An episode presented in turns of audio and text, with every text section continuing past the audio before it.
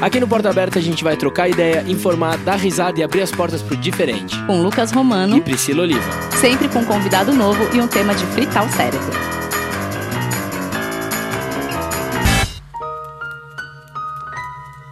Sejam muito bem-vindos a mais um episódio um pouco diferente do Porta Aberta. Apague a luz, coloque um fone e deixe sua imaginação fluir. Aconselhamos que no programa de hoje você vá para um ambiente que esteja você.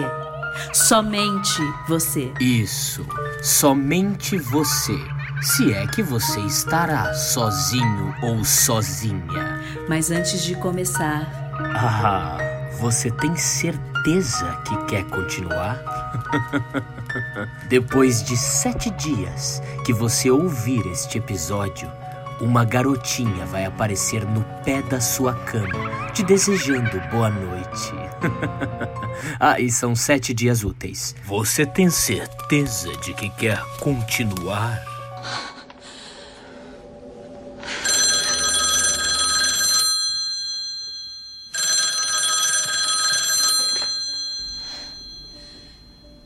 Alô?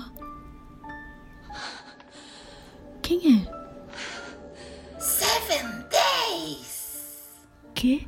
Sete dias. Ah, Agora já é tarde demais, amiguinha. é amiguinha. Amiguinha, daqui sete dias eu te encontro.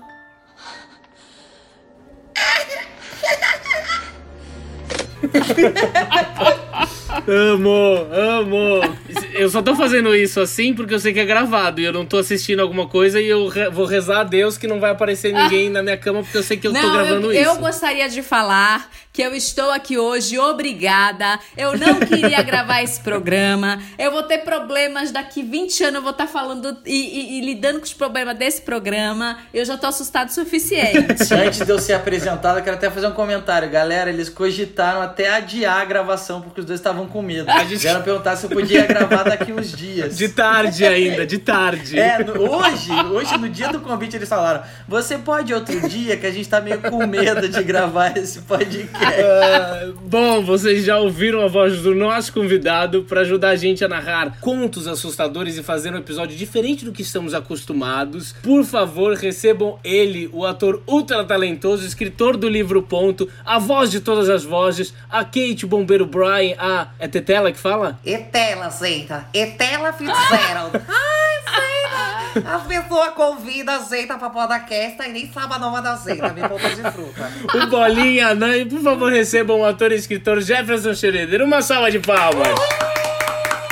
Bem-vindo! Aê, galera, muito obrigado. Nós estamos muito felizes com o convite. Ai, meu Deus. Amo! Obrigada amo. por entrar nessa roubada com a gente! Tamo junto, eu sempre quis participar. Agora chegou um convite especial aí. Chamaram todos os personagens. Estamos prontos. É uma bela roubada. Depois você volta pra gente fazer um normal. Combinado. Quantos vocês quiserem. Bora. Não, quando a gente falou, a gente vai fazer um episódio de terror, a gente falou, "Ai, vamos fazer um negócio diferente, vamos contar algumas coisas. Não podia ser outra pessoa, Senão senão você, você. pra fazer esse episódio, sério. Ah, tamo junto. E Jeff, você tem medo de filmes de terror? Como é que é? Porque eu sou uma pessoa que eu tenho pavor, tenho medo, não assisto. Assim como eu já avisei o Lucas que eu não vou ouvir esse episódio pronto porque me perturba. Como é que é Ah, pra Priscila, você? mas a gente tá gravando o episódio, não tem por que você não ouvir. Eu já vou eu já vou estar suficientemente traumatizada só com a gravação. Não preciso postergar. Jesus. Ó, eu achava que eu não tinha medo, tinha essa coisa de olhar pras imagens e pensar, ah, o sangue é de mentira, o monstro é uma pessoa vestida e tal. Mas eu lembro que quando eu assisti o Exorcista, é, eu fiquei com muito medo. Eu le- Eu lembro disso até hoje, que eu de madrugada eu tive uma coisa de achar que tinha uma sombra no corredor Ai, do lado do Deus. meu quarto e eu gritava bem alto pros meus pais: "Pai! Ai, meu Deus. Mãe! Pai, pra que eles viessem no meu quarto, eles não vinham, e eles não vinham, e daí foi me dando um terror assim, porque foi no dia que eu assisti. Mas você via ou você achava que tava lá? Não, eu achava aquela coisa assustado assim, né? Eu tive a impressão que tinha uma coisa no corredor. E pode ter, né? Porque dizem que quando você assiste essas coisas, que a vibração da pessoa que tá assistindo atrai é, energia. Tá boa. vendo? Era por isso que eu não queria fazer esse programa. Você entra na mesma vibração, na mesma sintonia, por isso que vamos reger energias boas. É, porque você acredita acredita naquilo ali e acaba atraindo, acho que até pela crença ali do tipo, deve ter Ai, um- meu Deus. uns espíritos que pensam, ah, naquela casa Ai, tem alguém não. acreditando que eu tô aqui perto, eu vou lá, né? Ah, eu, Jefferson, que terminar para que a Priscila gravação- vai sair. A Priscila Não, não, vai continuar. essa gravação, eu vou botar um Padre Marcelo no último volume. Meia-noite vai tocar o Padre Marcelo. Querem saber de Padre Entra na Marcelo? minha casa. Eu passei por uma coisa que não é bem assim, mas eu, eu uma vez vi que um cara tinha morrido e de noite eu cheguei no meu apartamento e eu achei que o cara tava dentro do meu apartamento porque eu não conseguia. Ai, Jefferson. Gente, não é pra contar? Claro, Não, fala. conta, pode contar que eu se- vou sempre vai passar eu tô mal. com medo de ficar assustando vocês, mas é que eu tô lembrando das coisas. E aí eu, eu abria. Fui tentar abrir a porta do meu apartamento e não abri. Eu achei que o cara tava dentro do meu apartamento. E aí eu batia na porta, cheguei a perguntar pro porteiro se tinha alguém dentro do meu apartamento. E aí, assim, depois eu fiz uma oração na porta do meu apartamento. Consegui entrar. E aí eu botei umas músicas também, assim, meio de igreja quando eu entrei. Por isso que eu lembrei agora, você falou. Não, eu vou botar o Padre Marcelo aqui. E ó. a Annabelle, quando eu vi, eu parei no meio, porque eu achei diabólico, assim, eu pensei, meu Ah, Deus, que sim. energia pesada. Muito, e não assisti. muito. Então, sim, respondendo a sua pergunta, sim, tenho medo. Mas vamos fazer o seguinte, Jeff, antes da gente realmente começar, pra quem ainda não mora neste planeta Terra, não te conhece, conta pouquinho de você pros nossos abertinhos e abertinhas. Ô galera, eu sou o ator, meu nome é Jefferson Schroeder, um sobrenome aí meio difícil de, de dizer, mas é Schroeder, Schroeder. E eu também faço umas vozes, faço uns vídeos no meu Instagram, arroba SCHJefferson, com dois Fs, confiram lá.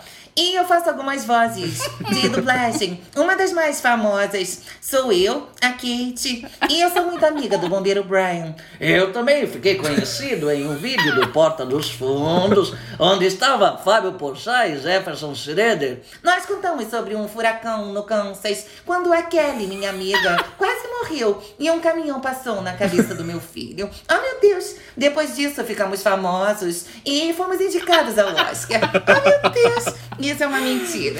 Ai, sério, amo. Sou eu, galera. Bom, Amo. esse é o convidado que temos, amores, É de nada, presente de Halloween pra vocês. Então vamos começar introduzindo um pouquinho pra vocês na cultura do Halloween. tá? Muita gente não sabe, mas a festa do Halloween é praticada há mais de 3 mil anos, Brasil. Ela surgiu com os celtas, que é um povo que era politeísta e acreditava em diversos deuses relacionados com os animais e com as forças da natureza. O nome Halloween surgiu da junção das palavras Halo, que é um termo antigo para santo, e Eve, que significa véspera. E assim, a noite anterior ao dia de Todos os Santos virou o Halloween. Os celtas celebravam o festival de Samhain, o qual tinha duração de três dias, com início no dia 31 de outubro. E acreditava-se que nesse dia os mortos se levantavam e se apoderavam dos corpos dos vivos. Por isso, eram usadas fantasias e a festa era repleta de artefatos sombrios com o intuito principal de se defenderem desses maus espíritos. Mais tarde, a igreja, sempre a igreja, começou a condenar o evento e foi daí que surgiu o nome Dia das Bruxas. O engraçado é que essa cultura do Halloween ela é uma, ela é uma cultura oral, porque não existe nada escrito sobre Foi do isso. boca a boca. Do boca a boca. O trick or treat também surgiu com esses rituais. As pessoas batiam de porta em porta em busca de um pedaço de um bolo que chama bolo de alma, que era um bolo recheado com groselha, e em troca disso as pessoas rezavam para os espíritos da família de quem doava. Com o passar do tempo, esse ritual foi substituído por crianças fantasiadas pedindo doces nas portas de casas. Achei interessante porque tem essa coisa, a gente tem medo das assombrações e dos espíritos, mas você vê, a- as pessoas se vestiam de espírito pra assustar os espíritos. Sim. Então os próprios espíritos têm medo de espírito. Não é? É igual o carranca que bota na frente do lugar porque é um bicho feio que espanta outro bicho feio. Então acho que assim, mesmo depois da gente morrer, a gente vai ter medo de Eu espírito. também acho. Você já fez um trick or treat? Já pediu doce na porta de casas? Já, já, eu sou de Santa Catarina, né? E no sul, o Dia das Bruxas bomba mais do que Cosme e Damião. No, no Rio, Cosme e Damião é sucesso. Sim. Tem muito uma coisa da cultura europeia, né? É, exato. E aí eu sempre ia com os meus primos, a gente se vestia. E também um dia a gente saiu pedir doces, eu e meus priminhos. E foi fofo, me, me marcou esse dia porque uma senhorinha, ela não tinha doces. Ela disse pra gente que ela tinha doces escondidos do marido, porque ela era diabética e tal. Foi procurar os doces, não tinha mais nenhum. E dela deu maçã pra mim, pro meu primo e pra minha prima. E a gente na hora pensou, ah, maçã e tal. Daí fomos embora e a gente comeu tanto chocolate na rua aquele dia, tanta bala, que as maçãs foram incríveis, assim, porque, tipo, matou uma sede, assim, que a gente não aguentava mais. uma desopilada. É, eu lembro disso. Uma família chamou a gente pra tomar café dentro de casa. Tipo, a gente sentou na mesa, comeu pão, tudo vestidinho de bruxinho, bruxinho assim. Ai, não sei se eu entrava não na casa. Não, mas era é, o sul, tranquilo, cidade Ah, tá. pequena. Venham, crianças, venham. Imagina. É, bate numa porta, vira um conto de fadas, né? Uma Minha. bruxa. Tipo, tipo a, a história de João e Maria. É, podem entrar. Ah, esse dedinho não engorda nunca. Deus me livre. Bom, como você ouvinte sabe, esse episódio será um pouco diferente. Então agora nós o que? Nós vamos dar um start nos nossos contos, nas nossas histórias de arrepiar. Então nós vamos repetir aqui. Por favor, vá num ambiente silencioso, apague a luz, coloque o seu fone e vamos lá, Priscila. Vamos lá, Jefferson. Bora começar? Eu tenho jeito de não ir, vamos, né? Não, bora, Priscila. Qualquer coisa a gente faz uma chamada de vídeo de noite até você dormir. e depois te manda um print dos espíritos passando na tela. Ai, para! que cuzão. então simbora para o primeiro conto. Essa é a história real da boneca Annabelle. Nos anos 70, uma garota americana chamada Donna ganha de sua mãe a boneca, uma legítima Raggedy Ann. Quando Donna foi para a faculdade, levou a boneca. Não demorou muito para que acontecimentos sobrenaturais fossem presenciados. Andy, você mexeu em alguma coisa? O quê? A minha boneca. Eu tinha colocado ela na sala e, e ela está na minha cama. Eu não lembro. Ai, deixa eu terminar meu livro, dona. Que estranho. Segundo Donna e sua amiga, a boneca se movia de um lugar ao outro durante a noite, sozinha. Donna e sua colega de quarto começaram a encontrar bilhetes. A gente começou a achar uns pergaminhos pela casa com mensagens do tipo: Ajude-me, ajude-me. E eu juro, juro pra você que está ouvindo, a gente não tinha pergaminho naquela casa. Uma vez eu fui encontrar as meninas no apartamento delas e eu passei a noite lá. Eu acordei com ela olhando pra mim, bem na minha cara. Só que eu não conseguia me mexer, gritar, nada.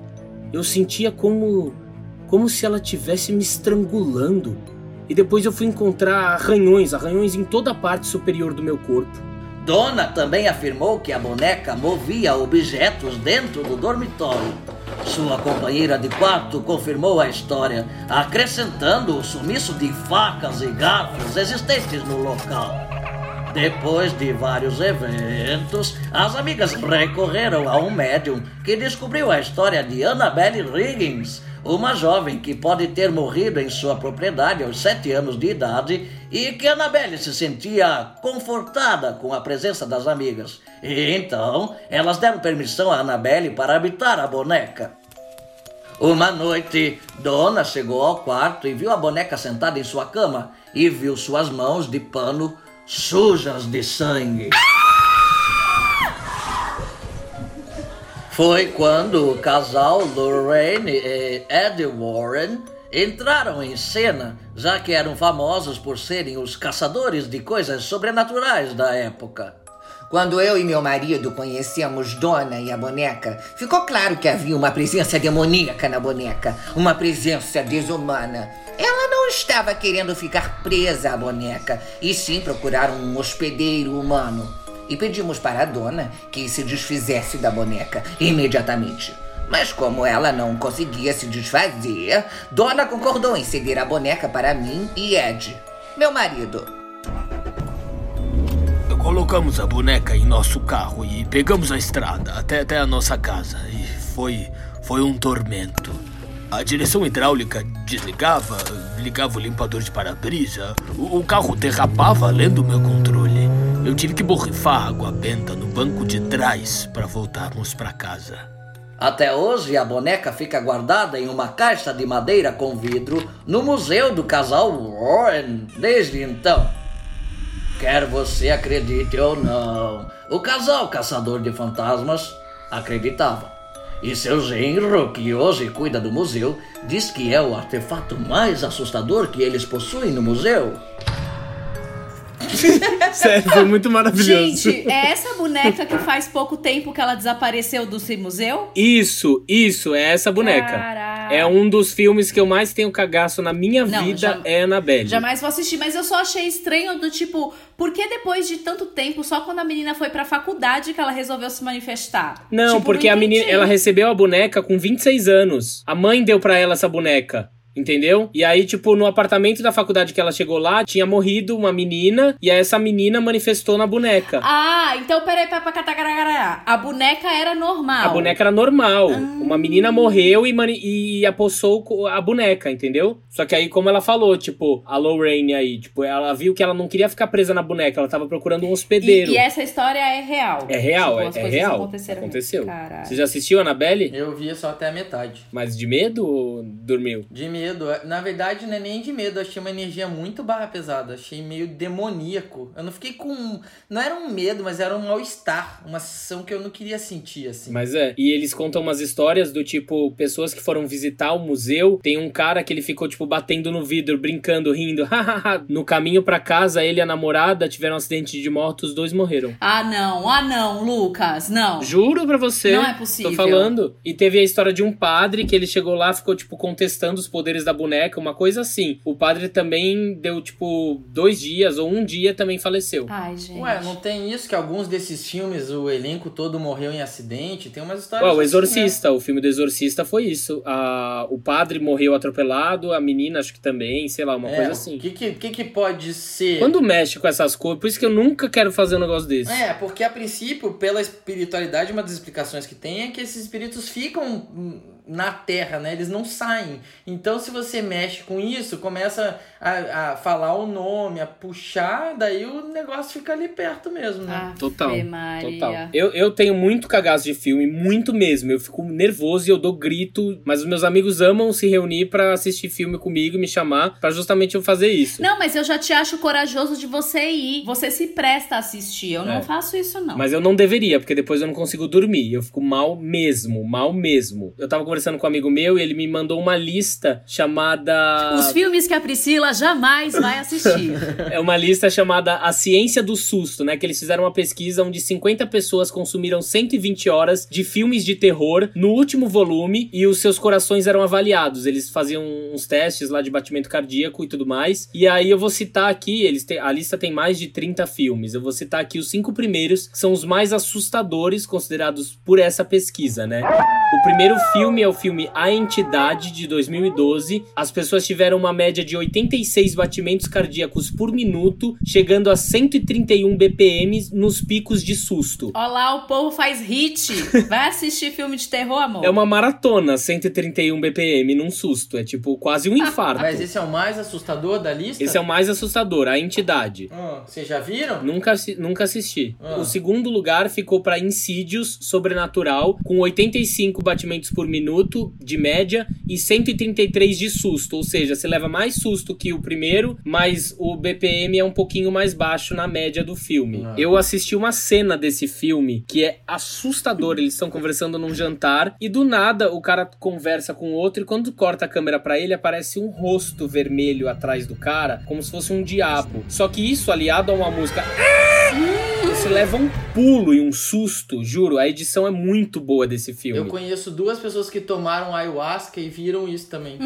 Pelo amor de Deus, nunca na Que vida. viram tipo um diabo atrás. Nunca na vida. Eu- é, então, eu, eu morro de medo de tomar ayahuasca. E esse é um dos motivos. Porque eu tenho medo do que que eu vou ver. É. Nunca tomei também. Também não. E o terceiro, pra mim, é o pior de todos, até porque eu não vi os dois primeiros. É o. Titanic. The, Con- The Conjuring, a invocação do mal, com média de 85 BPM e pico de 129 BPM. Pra mim, é o pior filme que eu já vi na minha vida. Eu sonho até hoje com a freira, eu sempre falo isso.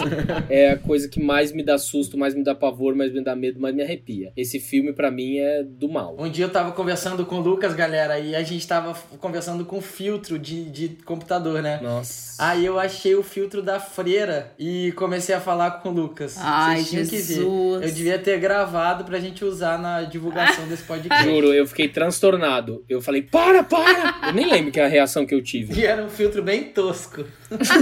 Mas lembra, não dá, não dá. E a gente citou aqui o casal Warren, né, no, no conto da Annabelle, na história da Annabelle, e conta a história desse casal, na Invocação do Mal é esse casal. Ah, é? É, é a história desse casal desvendando esses mistérios. Então tem Invocação do Mal 1, Invocação do Mal 2, ou Annabelle, é tudo em volta desse casal. E é real essas histórias, eles investigaram essas coisas? É real, são reais. São reais. Esse museu existe, né? O Museu da Boneca Annabelle existe. E a, acharam a caralha da boneca ou ela fugiu, foi embora, ninguém sabe onde ela tá? Ah, eu não quis pesquisar. Mas ela tá desaparecida até agora. Assim, é su- a boneca sumiu do museu, é isso? Recentemente? Aham. Sim, aí eu queria saber se a, eu vou, enquanto vocês falam, eu vou procurar aqui se a boneca da Annabelle apareceu. Procura. Mas ela tá atrás de você, Pri. Para, Jefferson! O que, que eu ia falar? Ah, eu sou do sul, né? Numa cidade pequena, Canoinhas. E meu pai me contou uma vez: tem um bar lá de esquina que ficou famoso porque as coisas começaram a mexer. As mesas, as cadeiras Ai, e tal. meu Jesus. Que, que tem aquele filme Poster Guys, Poltergeist. É. que é tipo isso, que é tipo um fenômeno, não é isso? Não sei. Ah, o- Tem o Ronaldinho Fenômeno e tem o Poster Guys. Mas só pra fechar aqui, o quarto filme é, que me deixou muito perturbado e que eu assisti também é Hereditário, com 83 BPM picos de 109. Esse filme é excelente. E em quinto lugar, o primeiro da franquia Atividade Paranormal, que eu nunca vi, nunca quero ver, nem sonho. Nossa. Que é com 82 BPM, picos de 127 batimentos por minuto. Pra você que quiser ver a lista completa, a gente vai ter o link da descrição ali do episódio pra você ver aí, escolher o filme que você quer assistir baseado nos sustos que você quer levar. Vocês têm um pior filme de terror que vocês assistiram na vida ou não? Pra mim, o sexto sentido mexe com a minha vida até hoje. No sentido, eu assisti com 12 anos, Não, sei pelo lá. amor de Deus. O seu aquilo- sentido é muito bem feito, né? Porque é muito real, pelo né? amor de Parece, Deus. ele não quer te assustar, ele conta uma realidade quase. Pelo né? amor de Deus, eu, cada vez que eu vou entrar na minha cozinha, eu falo: será que vai estar aberto os armários? Ai. Ou será que eu vou entrar lá e tá tudo certo? Teu pavor. Será que é um espírito bagunceiro ou de uma diarista? Ai, podia ser um, um espírito bem generoso, passava aqui É, me que deixava, vem e limpa. me deixava uns 100 Você dólares. chega e fala, o banheiro tá limpo hoje, aí tem um espírito de uma diarista. Ai, passei aqui, tô indo embora. Precisa pagar não, que de onde eu, de onde eu moro não usa mais dinheiro. Beijo, amada. Bom, Brasil, agora a gente vai pra próxima história. Então apaga a luz e fica alerta.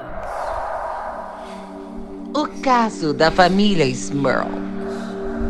Tudo começa quando a família Smurl, para escapar de inundações e dos danos dos furacões da cidade de Agnes, se mudaram para um duplex em West Pitson em 1972.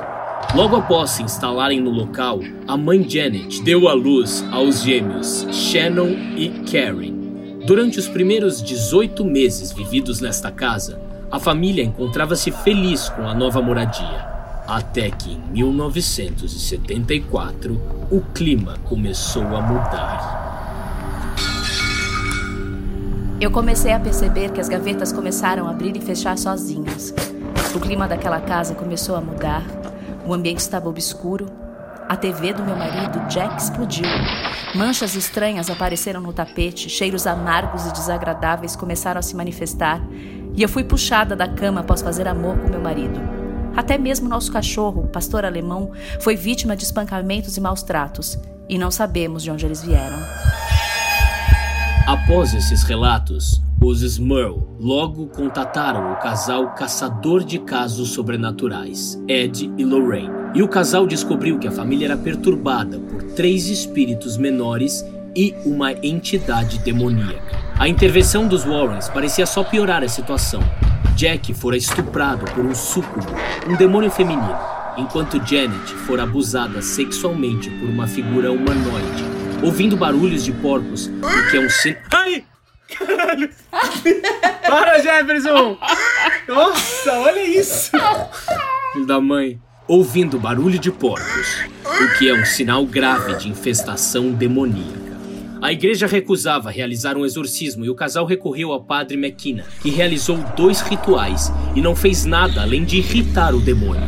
Jack, então, foi à TV, participando de um programa local chamado As Pessoas Estão Falando. Após várias recusas da igreja, a imprensa pressionou a diocese de Scranton a fornecer ajuda, e segundo Jack, as coisas melhoraram um pouquinho. A gente chamou um padre e foi realizado um terceiro exorcismo na casa. E as coisas finalmente pareceram dar certo. mas a paz durou apenas três meses. Eu encontrei um sinal em forma de tomada na parede, agarrei o terço e rezei. Eu pensava ser um caso isolado, nada a ver com o primeiro, mas não era. Eu estava errado. Logo a antina rotina da casa voltara, dessa vez mais violenta. Os Smurls mudaram-se para outra cidade então. A Igreja Católica realizou um quarto exorcismo em 1988, o que parece ter colocado um fim ao pesadelo.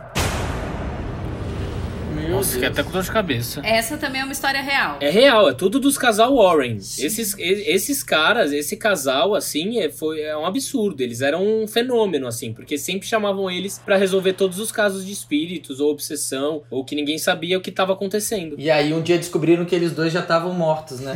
Tipo isso, o quase, sexto né? sentido.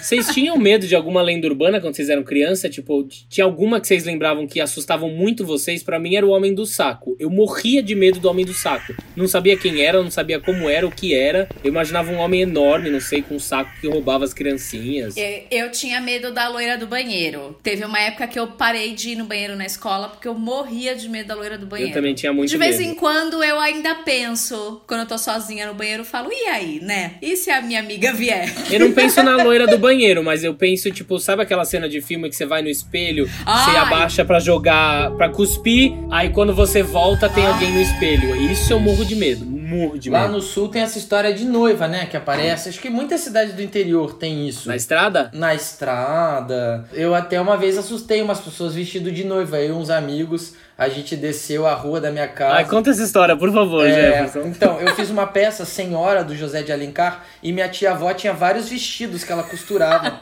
e ela emprestou pra eu emprestar pras meninas da minha turma. E um desses vestidos era um vestido de 15 anos. E aí a gente tava estudando uma prova, eu, o Fábio e a Mariana, meus amigos. Eu botei o vestido, uma peruca toda descabelada e mostrei pra eles. Eles falaram, Jeff, que horrível, tá muito, Ah. muito assustador isso. Eles falaram, vamos na rua assustar as pessoas? Eu falei, cara, nin- ninguém vai acreditar, assim, vão todo mundo saber que é uma pessoa vestida e tal.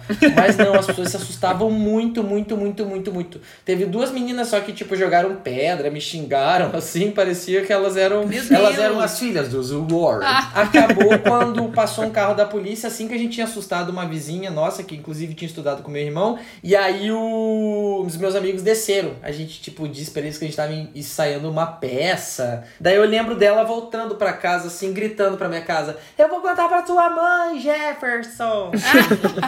E até hoje a, noi- a noiva é uma lenda em Canoinhas, não? Até, eu não sei como ficou isso, mas assim, poucos dias depois já tinham pessoas dizendo que tinha noiva por ali. Tipo, o Fábio, meu amigo, ouviu da moça que trabalhava na casa dele. Ah, cuidado quando você vai lá na casa do Jefferson, que lá perto tem uma mulher louca que se Mal sabiam noiva." eles.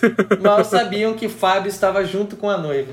Era pagem. Não, mas eu tenho medo dessas coisas de estrada, de você tá dirigindo a estrada, aí sabe quando você liga o pisca, ou você tá num lugar meio abandonado, você liga Nossa, a luz do, do farol e aparecer um, um, um carrinho de bebê, Ai, ou uma noiva, ou alguém assim, e você liga de novo, Um some. assaltante mesmo, a gente já ia ficar apavorado, né? Tem esses relatos, às vezes, das pessoas pararem pra dar carona. E aí param mais à frente num acidente e a pessoa que tá morta dentro do carro é a que pe- pegou carona com a pessoa. Tem essas histórias assim, né? Ah. Jesus amado. Bom, eu acho que uma grande, o que uma grande lenda da nossa infância, o boneco do fofão e a boneca da Xuxa, foi o que uma lenda que rondou a nossa infância nos anos 80 e que assustou muitas crianças, porque dizia aí que tinha um punhal dentro do boneco do fofão e que à noite ele matava as crianças. Gente, Bom, na verdade, o que pensava-se que era um punhal nada mais era do que uma haste que sustentava a cabeça do fofão. E ele era em formato de punhal.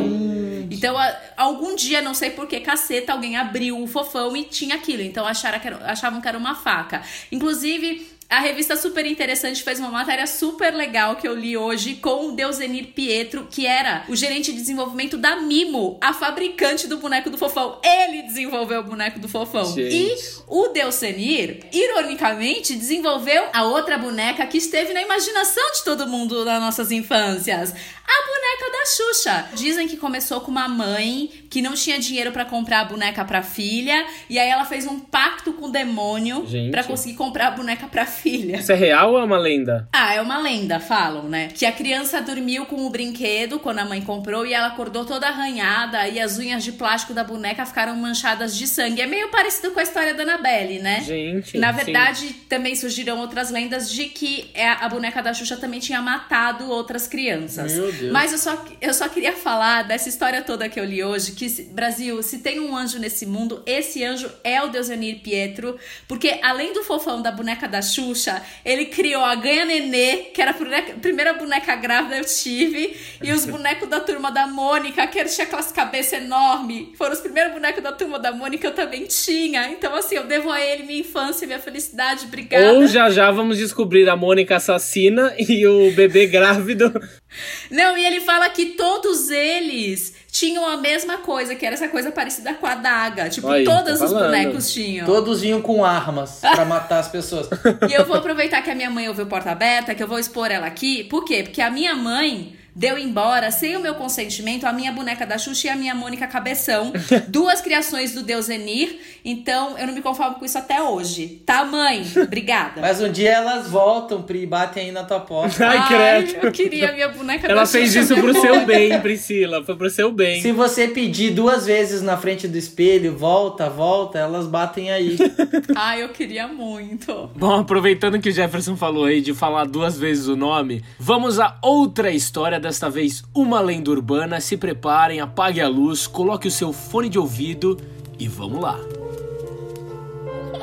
A loira do banheiro. Guaratinguetá, São Paulo, 1891. Maria Augusta de Oliveira Borges, após um casamento arranjado pela família aos 14 anos com o conselheiro Dutra Rodrigues, muito mais velho, tornou-se infeliz e acabou por separar-se apenas quatro anos depois. Maria vendeu suas joias e fugiu para Paris, onde acabou por falecer aos 26 anos. Seu atestado de óbito desapareceu, tendo a causa da morte um mistério. O corpo da jovem, após voltar ao Brasil, foi mantido em uma urna de vidro no casarão da família para visitação pública, enquanto o túmulo era preparado. A mãe de Maria, arrependida, não queria enterrar sua filha, mesmo com a sepultura pronta, até começar a ter diversas visões da filha pedindo enterro. Devido a isso, sua mãe finalmente decidiu pelo sepultamento. Dez anos após o seu enterro, a casa onde viveu deu lugar à Escola Estadual Conselheiro Rodrigues Alves. A partir de algum tempo, surgiram boatos de que o espírito de Maria Augusta vagava pela escola, especialmente pelos banheiros, abrindo torneiras para saciar sua sede e pedindo seu enterro. Aê! Olha só, eu duvido você ir lá, Gabriel. Eu também duvido. A Rebeca já disse que viu É ela. mentira, ela não existe. Existe sim. A Rebeca viu. Ela usa um vestido branco com um pedaço de algodão na boca, no ouvido e no nariz. Eu duvido muito você ir, você é muito medroso. Eu não sou medroso. É sim! É, sim! Medroso! Medroso! Medroso! Medroso! medroso. Tá, tá bom, tá bom, tá bom. Medroso. Tá bom, eu vou. Ó, você tem que fazer assim. É um ritual de invocação. Tem que ficar de frente pro espelho, olhar pra frente e chamar ela três vezes. Loira do banheiro, loira do banheiro, loira do banheiro. Depois, você tem que bater a porta do banheiro, xingar muito, chutar o vaso e puxar a descarga. E daí, ela aparece. E então, Gabriel foi. Suas mãos tremiam, mas ele tinha que mostrar que era corajoso, que enfrentaria seu medo. Embora por dentro seu coração batesse muito forte e todos os pelinhos do seu corpo se arrepiaram quando ele adentrou no banheiro da escola.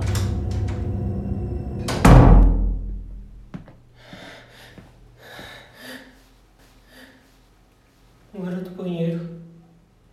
Loira do banheiro. Loira do banheiro.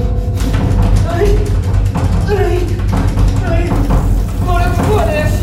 Aparece. Ah, bora do banheiro. Bora do banheiro. Bora do banheiro. Bora do banheiro.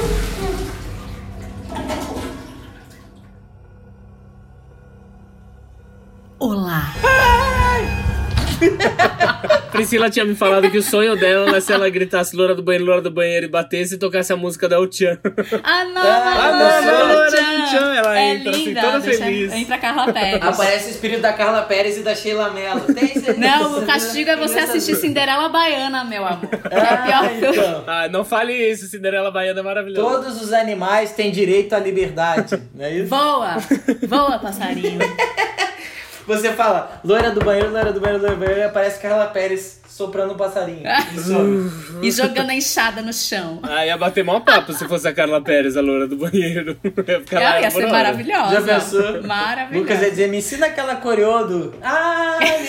E por falar nisso, coitada da loira do banheiro, né? Acabou a história dela, a judiação. Porque na quarentena, ela ficou sozinha na escola, né, gente? Ficou sozinha, tadinha. Coitada. Ninguém mais foi. Então, A gente acabou contando uma história brasileira, né, e duas estrangeiras, mas acho que tem uma, uma das histórias mais aterrorizantes de todas é aqui no Brasil, não é mesmo, Priscila? Fazendo essa pauta, e apesar de eu ser o quê? Cagona, eu enfrento os meus medos sim, depois eu choro sozinha.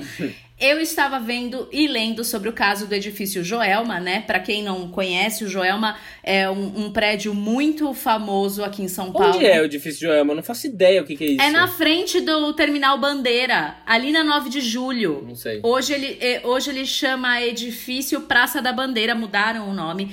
E em 1 de janeiro de 1974, é, houve um desastre que é considerado um dos maiores desastres em prédios no mundo também, que ele pegou fogo e pegou fogo muito rápido. Das 750 pessoas que estavam no prédio, aproximadamente, o número de mortos não é certo, tá gente? Cada lugar eu vejo um, um número. Mas aproximadamente 190 pessoas morreram, mais de 300 ficaram feridas. E qual era a cagada?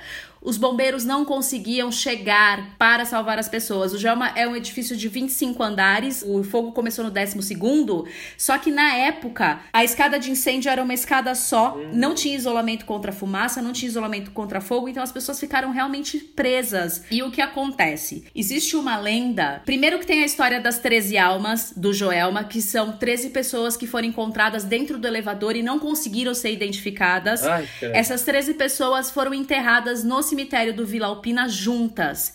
E vários frequentadores dos cemitérios, os coveiros, o pessoal que cuida do cemitério, dizem que eles escutam gritos, ah, gritos, pedidos de socorro pedindo água. Então as pessoas jogam água nos túmulos, inclusive Gente. viraram as 13 almas. As pessoas são devotas das 13 almas. Tem até uma oração. Nossa, eu não fazia ideia. É, virou um ponto turístico as 13 almas.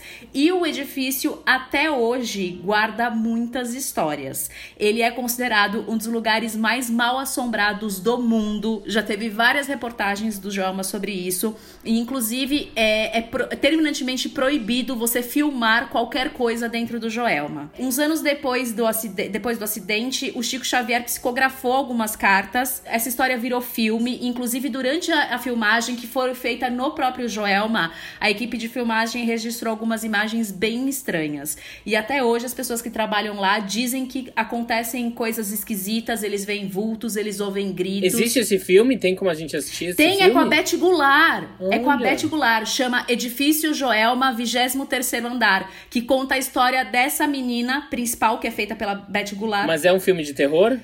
Não, deve ser um filme de espírito, né? Porque é baseado no livro do Chico Xavier. Ah, o Chico Xavier entendi. psicografou seis, seis pessoas que Entendi. morreram no Joelma. Caramba.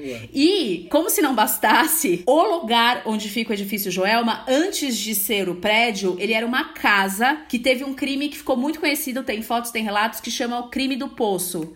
Na época, um professor da USP morava lá, um professor de química, e ele matou a mãe e as irmãs e jogou todas no poço. A polícia descobriu, quando foi lá prender ele, ele acabou se matando. Então dizem que já é um lugar que não tem uma energia assim muito gracinha. Nossa, não mesmo. É um dos lugares mais ma- mal assombrados do mundo. Fica em São Paulo. A história do Joelma também ficou conhecida uma parte de que as pessoas foram subindo, fugindo do fogo. Sim, porque elas não tinham como descer. Isso, e, e os bombeiros não conseguiam pegar helicóptero, coisa assim, sei lá. É. E aí pegaram fogo, né, lá em cima, não foi isso? Isso, porque o que, que acontece? Anos 70, né? Então as estruturas eram completamente. O, o, tudo que tinha dentro do edifício não tinha isolamento contra fogo. Então simplesmente foi pegando fogo tudo, tudo. E as pessoas não conseguiam descer, subiram. Os helicópteros não conseguiam resgatar a maioria das pessoas. E lá em cima a temperatura era de aproximadamente 100 graus. Nossa. As pessoas morreram lá em cima, a céu aberto. Então, assim, é uma história é muito pesada. Eu, quando eu era pequena, meu tio tinha uma namorada que ela trabalhava no Joelma. Mas eu era muito pequena. Uhum. Mas ela falava que tinha umas coisas bizarras que aconteciam dentro daquele prédio. Jesus. Olha. Eu não piso lá, mas nunca Nossa, na mas minha nunca na vida. minha Mas as pessoas vão nesse lugar? É um, Ou- é um conjunto de, de prédios comerciais. Ele funciona até hoje. Ele é um prédio normal. Ele é um prédio normal. Tanto que eu acho que, que tem um, um partido político que tem uma sede que é no Joelma e que eles só foram pra lá depois que eles fizeram um ritual de limpeza e tudo mais. Mas Gente. eu jamais. É bem aquelas histórias de você trabalha o dia inteiro lá e um fala assim: ah, não, vou ficar um pouquinho mais depois do expediente. Nossa. As luzes abaixam. Tem As várias luzes abaixam histórias. e aí começa a ouvir Tem tudo. Imagina várias. que horror. Mas o que mais me impressiona é por que até hoje é proibido, a não ser que você seja uma equipe de filmagem de TV devidamente autorizado, fazer qualquer tipo de filmagem dentro do Joelma. Pelo amor de Deus. Pra mim, alguma coisa aí tem. E o, vocês estavam falando isso, eu lembrei que uma vez eu recebi um inbox de uma seguidora dizendo que o vô dela, alguma coisa assim, foi no cemitério fazer alguma coisa, visitar um túmulo, e na hora de ir embora, falou alguma coisa assim pro, pra um túmulo, ah, bom vocês que estão aí, que já estão descansando, queria eu estar aí, não sei o que, não sei o que, não sei o que. E que quando chegou em casa, não sei como, se foi pelo rádio que deu alguma coisa, tinha um espírito falando que tinha ouvido ele na falar no cemitério que há anos procurava por, por uma resposta de pessoas que respondessem algum chamado do tipo que não, não entendia porque que ninguém falava com ele e que queria ajuda e tal. Então o cara acionou, atraiu um espírito para dentro de casa porque brincou com o túmulo e o espírito pensou, meu Deus, tem alguém falando comigo, sabe? Jesus amado, meu Deus. Gente, minha luz piscou, juro pra você. Ah. Juro, juro. Vocês viram? Ela fez assim, ó. Eu não quero, não falei com ninguém. Eu lembro que teve uma mulher que trabalhou lá em casa, a Maria, que o marido dela gostava muito de uma música e ela contava que no- na noite que ele morreu, ela acordou de madrugada, sei lá, com a música tocando no rádio. E ela, tipo assim, o rádio ligou do nada com a música e ela, tipo, tirou o rádio da. desligou e depois a música voltou. Era uma coisa assim, meio. Eu lembro dessa Meu história. Deus. A Rita Fischer, no episódio de Neuras, ela contou a história, né? Que tinha um, ela acordou e tinham duas pessoas paradas na frente, mexendo no computador dela, tocando uma música assim. É. Pelo amor de Deus. Eram espíritos hackers. Exatamente. Ai, Jesus amado. Vamos finalizar este episódio com energias boas lá no Nossa, alto. gente, eu não vou dormir. Lê, lê, lê, lê, eu não lê, lê, lê. Eu lembrei de mais duas historinhas curtinhas de gente que Ai, já me caralho. Ai, meu Deus. contou. Uma amiga morava numa casa bem antiga e que tinha aquelas paredes de pedra de, de rio, não sei o que, que é coisa antiga. E ela numa noite viu tipo Ó, já- quase que um grupo de pessoas assim que entraram, passaram pela parede assim, tipo uma ela sempre usa a expressão de horda, uma horda de, de fantasmas. Eu já vi ela contar mais de uma vez essa Não eram os história. professores do Harry Potter É, fazendo passagem? Hogwarts. Parece, não parece? É coisa do Harry Potter. E uns outros amigos que contaram uma vez que estavam fazendo. jogando baralho com uma vela acesa numa casa e viram é, uma pessoa, tipo, encostar a porta e sentar na roda, sendo que ninguém tinha levantado. Ai, Credo, gente. credo. Ah, igual essas histórias da Annabelle, que falam, imagina, começou a sumir faca, coisas começaram a mexer de lugar e ninguém sabia quem era, era a boneca. Mesmo depois de morta, continuou cleptomaníaca. Eu morri, mas continuo roubando. Ai, ai. Jefferson, mudando completamente assim de assunto, é, você não falou no comecinho, mas eu queria muito que você falasse sobre o seu lado escritor também. Você escreveu o livro O Ponto, que modéstia à parte eu li, eu amei demais o livro, e eu queria muito que você falasse um pouquinho sobre ele. Eu achei um livro de uma sensibilidade muito grande, assim, uma escrita super sensível, e eu queria muito que você falasse um pouquinho sobre ele e contasse também pra gente quando que sai o próximo livro. É livro espírita, Jefferson? Pelo amor de Deus. Não, não, não, não, não. Mas engraçado, algumas histórias aqui da noiva, Tem do lá. espírito que entrou no meu apartamento estão no livro. Sim. Então tem algumas coisas ali, tem várias coisas que aconteceram na minha vida e tem uns contos também. Esse livro é um dos mais vendidos da editora Letramento, que lançou esse livro, eu lancei em 2019. E tô escrevendo o segundo, que deve se chamar Ponto e Vírgula. Ai, que demais. É, porque o ponto é uma categoria de crônicas, dois pontos é no final do ponto que, que eu lancei, que é uma categoria de contos, e agora eu tô escrevendo ponto e vírgula, que é uma história separada por títulos. E daí dentro desse livro vai ter mais crônicas e mais contos. Eba! E não sei quando eu lanço, mas eu acho que assim, não passa do ano que vem, assim, tô, E tô o fazendo. ano que vem é sua meta, então. Até o final do ano que Ah, vem, até então, metade do ano que vem. estabelecer uma meta mesmo. Não, a gente não é por que meta. Quando a gente chegar na meta, a gente dobra a meta. Isso, ano que vem. Vamos deixar pra ano que é. vem. Eu preciso montar. E é isso, obrigado por ter lido. Eu fiquei super feliz. Eu assim. amei, amei, de verdade. Lucas um dia me ligou falou: tô chorando aqui com um conto. com Não, me crônica." vi, eu tava na minha varanda chorando com, com um conto que ele escreveu, falou da avó dele. Ele conta relatos muito pessoais, assim, mas é de uma maneira tão verdadeira, sabe? Que a gente se identifica e não é nem um pouco prepotente ao analisar situações da vida. Porque normalmente a gente pega esses livros Uhum. de, de contos ou histórias que as pessoas tentam analisar situações. Ai, por conta disso aquilo, acaba se tornando um quê de autoajuda. E não tem isso, sabe? Ele deixa muito claro sobre os sentimentos e sempre de querer entender e aprender. E eu achei muito bacana, eu gostei bastante. Obrigado. Isso aí, quem quiser adquirir na Amazon, escreve o ponto Jefferson Schroeder, que vocês vão achar lá. Isso aí, maravilha, arrasou. Ó, como você bem sabe, a gente tem um quadro aqui no nosso podcast onde a gente abre a porta pra alguém, pra alguma situação, porque o seu coração estiver batendo no dia de hoje. E vamos começar com você, Jefferson, pra quem você abre a sua porta. Então, engraçado, quando você falou, eh, eu fiquei pensando, meu Deus, quem, quem, quem? E me veio o nome da Laerte, nossa cartunista aí brasileira. Maravilhosa. E é tão impressionante, né? Sim. Assim, que eu gostaria de dedicar este espaço à arte dela, que eu acho que assim vai vencer o tempo a a arte dela, porque é tão preciso, tão simples e tão com tantas informações, tantos entendimentos que você vê a arte e depois lê os comentários, o quanto aquilo mexe com as pessoas. Então, Laerte, você é foda. Arrasou. Arrasou, arrasou nessa abertura. Eu vou abrir a minha porta aqui pra uma criadora de conteúdo chamada Je Je Jefferson Schroeder.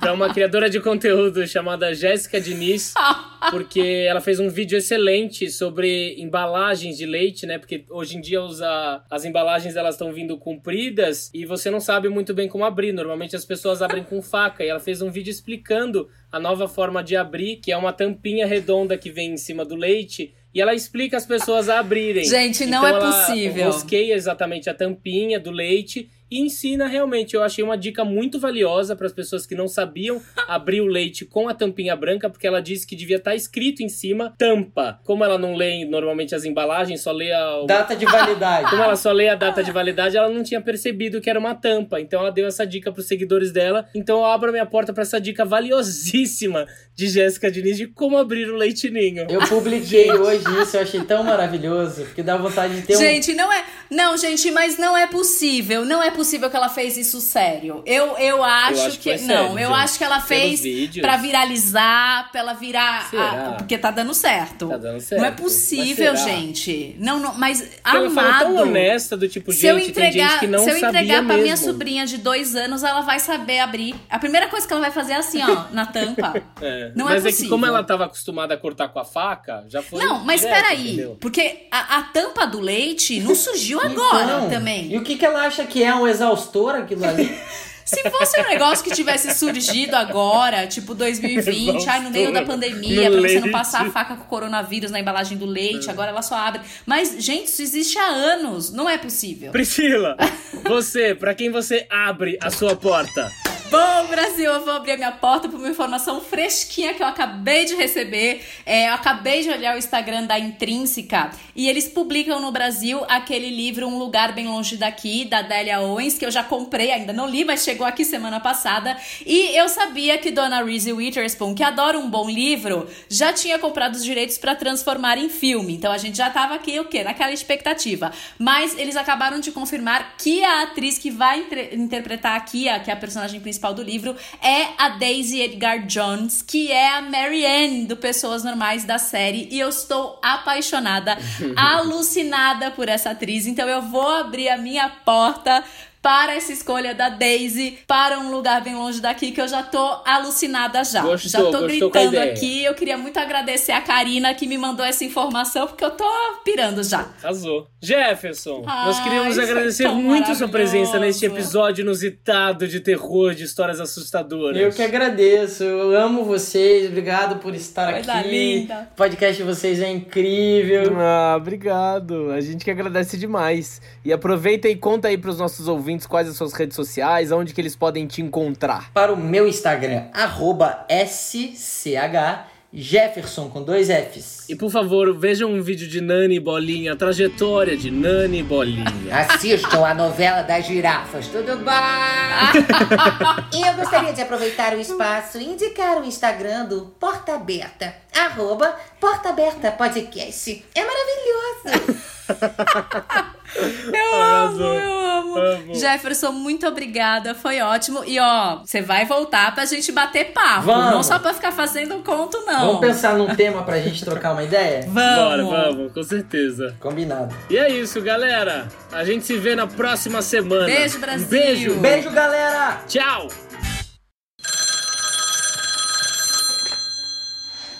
Se você chegou até aqui, parabéns! Eu te vejo daqui sete dias.